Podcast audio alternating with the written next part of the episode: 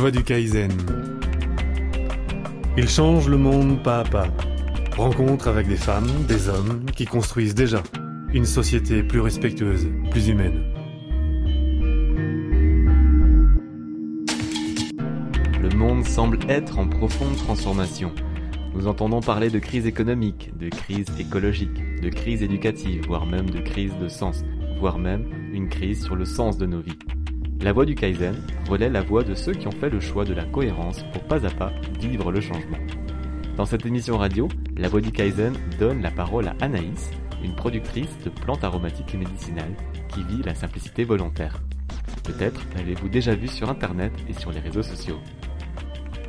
Alors Anaïs, qu'est-ce qui s'est passé? Parce qu'à un moment donné, il y a eu ton nom partout, euh, sur internet, sur les réseaux sociaux. Anaïs en va en guerre. Parle-moi un peu de cette aventure-là. Eh ben en fait c'est arrivé, c'est Marion Gervais, la réalisatrice, qui est venue me rencontrer euh, bah, dans mon champ à Saint-Suliac. Je venais juste euh, d'arriver là-bas en fait pour monter mon projet et du coup elle est venue me voir tout de suite pour me proposer de faire un film sur mon aventure et puis moi j'ai trouvé ça rigolo et je me suis dit que c'était une nouvelle expérience, donc je trouvais ça marrant. Et puis, mais jamais on n'aurait imaginé un, tel euh, retentissement. En fin d'année dernière, il y avait plus de 700 000 vues.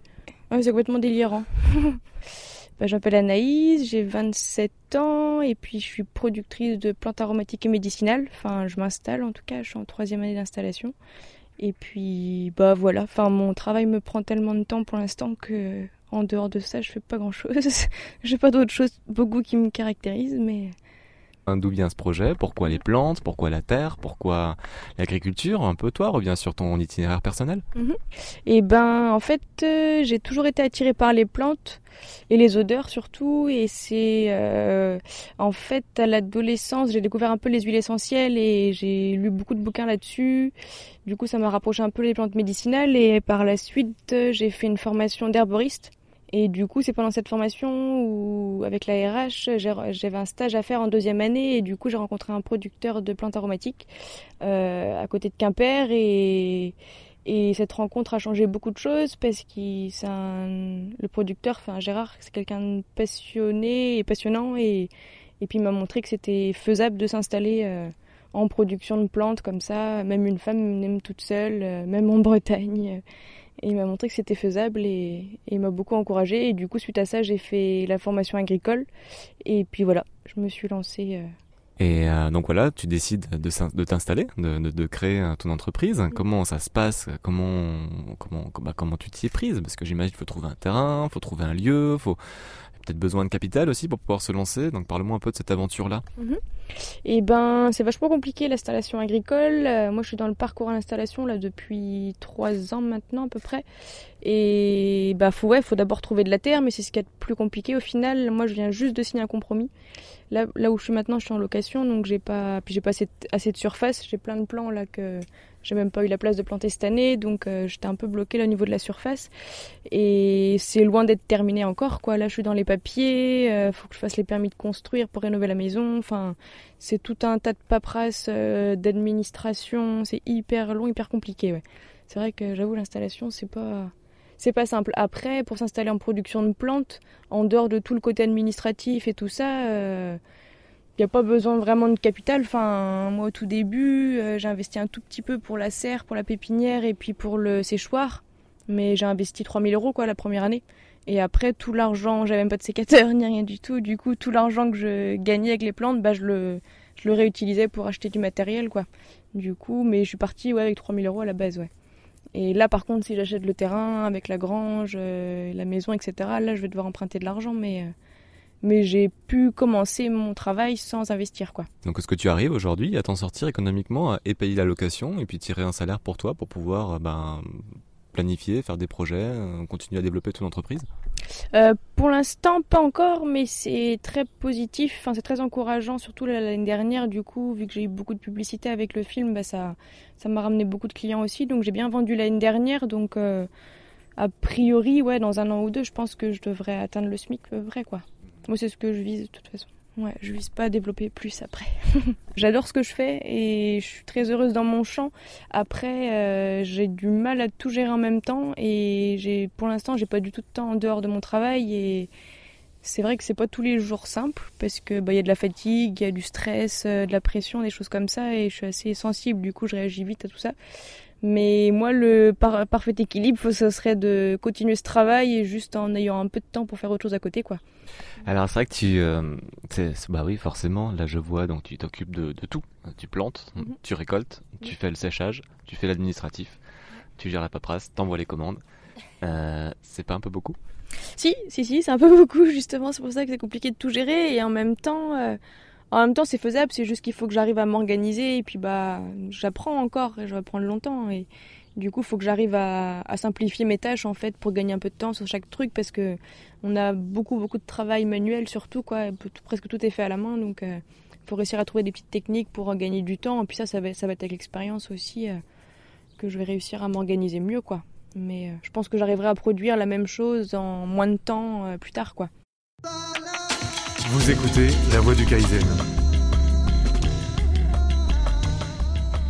Anaïs, c'est quoi pour toi la simplicité volontaire Est-ce que tu t'y retrouves Pourquoi est-ce qu'on m'envoie te rencontrer par rapport à ces termes-là eh ben oui, parce que simplicité volontaire, enfin moi je enfin je vis très simplement et bah moi j'entends beaucoup simplicité mais euh, ou sobriété heureuse. Ah oui, c'est le oui, le fait de vouloir vivre dans la simplicité quoi, volontairement. Et eh ben, ouais, moi ça me parle. Enfin, personnellement, j'étais habituée à vivre avec pas grand chose, donc euh, je suis heureuse de pas grand chose aussi, quoi. Enfin, j'ai pas besoin d'avoir, euh, de posséder X trucs pour être bien en tout cas. Qu'est-ce que tu n'as pas?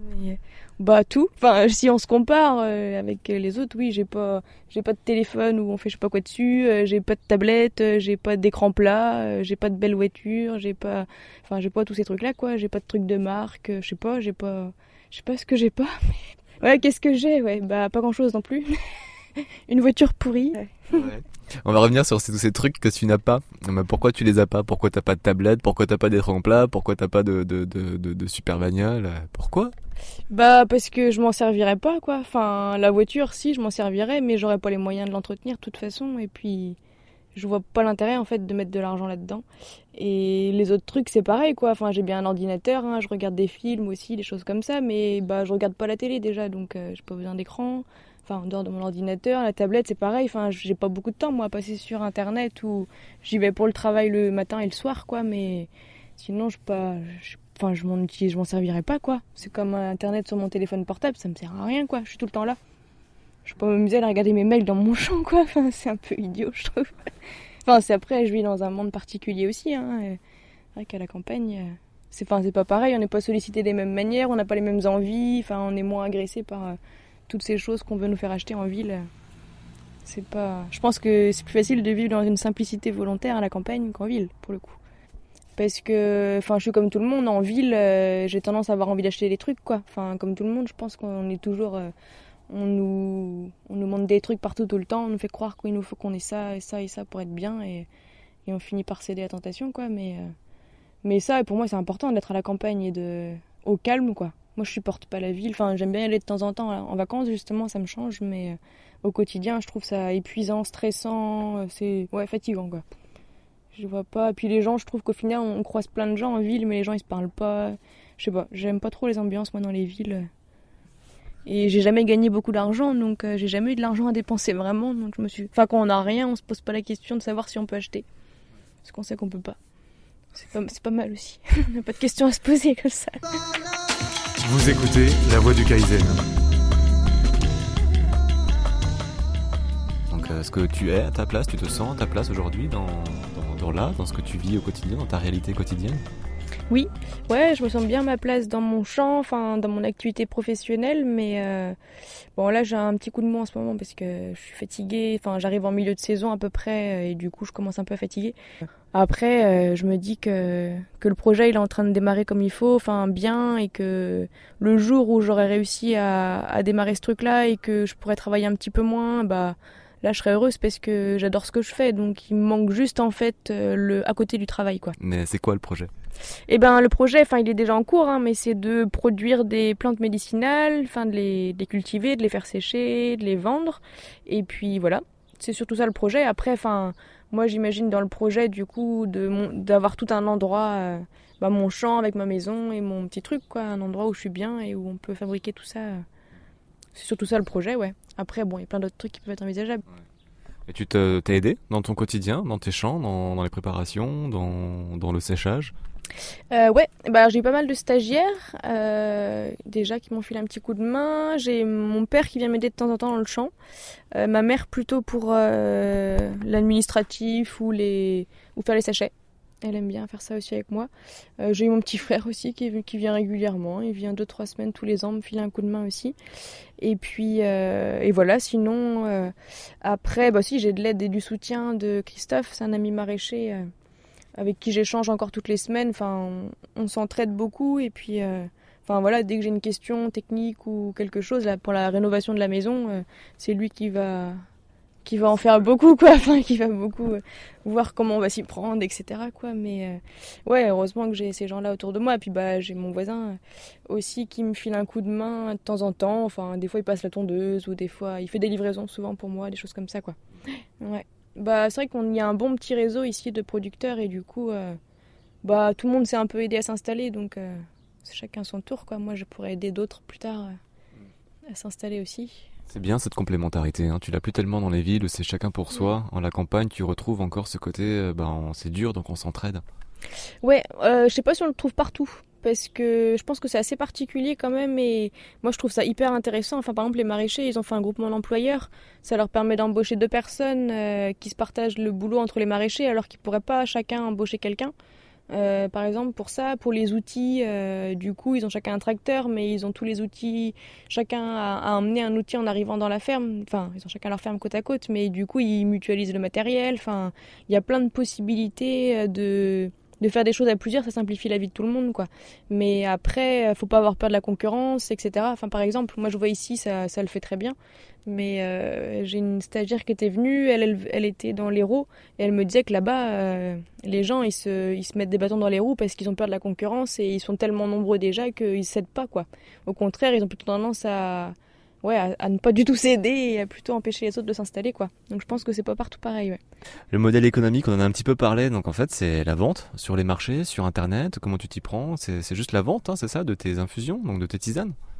Euh, oui, bah du coup je vends pas beaucoup sur les marchés, je fais que les marchés de Noël, par manque de temps surtout, parce que je vends pas beaucoup sur les marchés, donc vu que je suis toute seule, ben je préfère garder le temps pour produire les plantes d'abord. Et je vends un petit peu par internet, j'ai même beaucoup vendu l'année dernière euh, du coup par internet et dans, les dans des boutiques autour de chez moi en fait. Je vends beaucoup comme ça, ouais. J'ai fait moitié-moitié à peu près l'année dernière. Des petits trucs pour dépenser moins. Bah après on n'est pas tenté, hein. enfin moi je, suis toute la journée dans mon champ donc techniquement j'ai pas de temps rien que pour aller acheter des trucs donc euh, ça va mais euh, du coup j'aime pas faire les courses donc euh, c'est pareil en général je fais ça vite fait et puis j'y vais une fois par mois ou choses comme ça mais bah moi je fais du troc beaucoup avec mes tisanes, donc euh, ça, ça réduit le coût de ce que j'achète aussi, quoi. Mais euh, avec les autres, euh, quand, on va sur des marchés, exemple au marché de Noël, c'est souvent qu'entre commerçants, bah, moi j'achète un pot de confiture et je vais le payer en tisane, par exemple, ou on fait des échanges un peu comme ça, quoi. Après, c'est pareil avec mes amis maraîchers, on, ils me font des, ils me font du pain et des légumes, moi je leur donne des tisanes. Enfin après on fait des. Jusqu'où tu arrives à pousser le troc hein? C'est que sur l'alimentaire, donc là tu parles de pain, de confiture. Qu'est-ce que tu troques? Bah surtout pour ça en fait. Sinon, ouais, c'est souvent ça. Après, dans, dans l'absolu, ça pourrait être fait avec tout. Enfin, j'ai une amie qui est venue me masser par exemple une fois, et elle me dit bah tu me donnes ce que tu veux, du coup je vais donner des tisanes. Mais euh, par exemple, enfin après ça pourrait être euh, ouais, ça pourrait être euh, avec plein d'autres choses. Bon, faut avoir quelqu'un qui aime les tisanes en face parce que j'ai pas beaucoup d'autres trucs à troquer quoi. Tisanes et tisanes d'Anaïs. Voilà, donc on en a aujourd'hui là dans le dans le dans, la tasse. Fais-moi un petit peu le, le tour d'horizon de tout ce qu'on peut trouver dans le champ là-bas, dans la serre ici et dans le jardin ici. Eh ben, il y a plein de plantes différentes parce que j'en fais à peu près une cinquantaine. Donc, euh, ouais, il y en a, il y en a une quarantaine, je dirais, dans le champ parce qu'il y en a un peu en cueillette sauvage quand même. Et sinon, bah, dans le champ, euh, dans les serres, il y a du basilic beaucoup. Il y a quatre sortes de basilic et de la citronnelle. Parce que ça, dehors, c'est compliqué à faire pousser, surtout les citronnelles. Et après, bah, dans mon champ, il y a différentes menthes, de la mélisse, la verveine citronnée, euh, qu'est-ce qu'il y a? Il y a, les... il y a la marjolaine, matricaire, camomille romaine, il y a les fleurs, la mauve, le souci, coquelicot, euh, qu'est-ce que j'ai dit, bleuet. Il y a les cholzias aussi pour dormir. Il y a. Qu'est-ce que je fais d'autre? Bah, en sauvage, il y a l'aubépine. En sauvage, il y a l'aubépine, le sureau, la reine des prés, le frêne, la prêle. Je crois que c'est tout. Et l'ortie. Et puis après, dans le champ, il y a aussi du cassis, il y a de la lavande, du romarin, de la de la guimauve, de l'isobe, de la sarriette, du thym, du thym citron, de l'estragon, euh, du framboisier. euh. Pourquoi en faire autant? Pour pas faire une monoculture de menthe, par exemple, ça pousse bien, ce serait pratique, non? Ah, c'est chiant. je m'emmerderais, je pense, vraiment. Hein, parce que enfin la monoculture souvent c'est récolté à la machine, enfin les mecs ils font que du tracteur en fait toute la journée. Et je suis pas enfin moi j'aime pas le tracteur, ça fait enfin j'en fais quand il y a besoin mais ça fait du bruit, ça pue. euh, je trouve pas ça très agréable si je suis pas obligée, euh, ça me va de pas en faire. Non, ce que j'aime bien la diversité c'est que bah justement c'est chouette. Je peux change tout le temps d'activité quoi. Enfin même si je passe tout mon été à récolter, quand j'en ai marre de faire une plante, enfin si c'est possible, je change quoi. Ça c'est chouette. C'est pour ça que j'aime bien faire plein de enfin que j'aime bien faire ce travail là parce que c'est hyper diversifié et du coup je m'ennuie jamais parce que je peux me permettre de faire des activités qui durent deux heures par exemple. Et j'en ai marre je change. C'est l'avantage d'avoir tout à faire toute seule.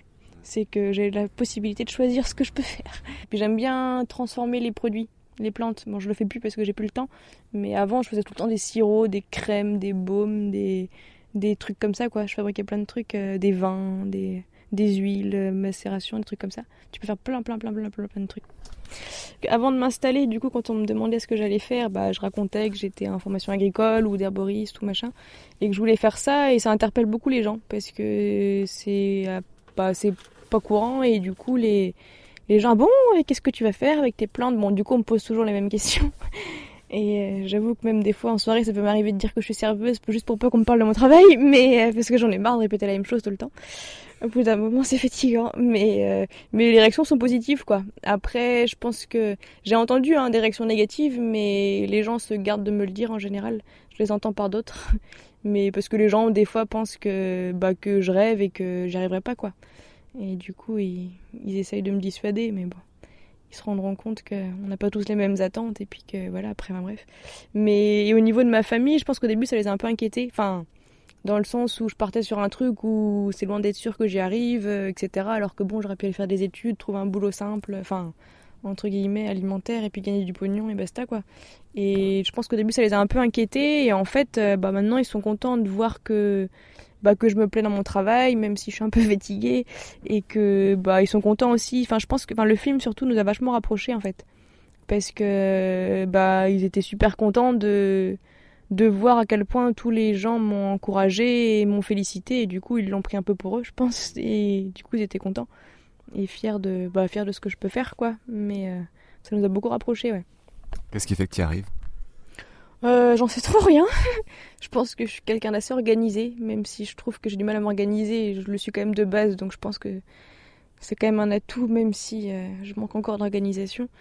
Après je suis très speed donc je peux travailler assez vite donc euh, ça peut être bien aussi parce qu'on a tellement de choses à faire que si on peut aller un peu plus vite que d'autres, c'est mieux. Enfin, ça va plus vite, quoi. Après, euh, après, je sais pas. Il faut, de toute façon, il faut un milieu de compétences différentes pour faire ce travail. Donc c'est assez. euh, je suis très méticuleuse et j'adore le travail. Enfin, j'aime faire le travail. j'aime quand je fais quelque chose, faut que je le fasse bien, quoi. Sinon, je vois pas l'intérêt. Je peux pas faire un truc par-dessus la jambe. Ça me, ça me plaît pas. Quel que soit mon travail, hein, même quand j'étais serveuse, euh, fallait que je fasse tout très bien. Sinon, ça allait pas, quoi. La voix du Kaizen, une émission de Kaizen Magazine. Kaizen Magazine à retrouver en kiosque tous les deux mois.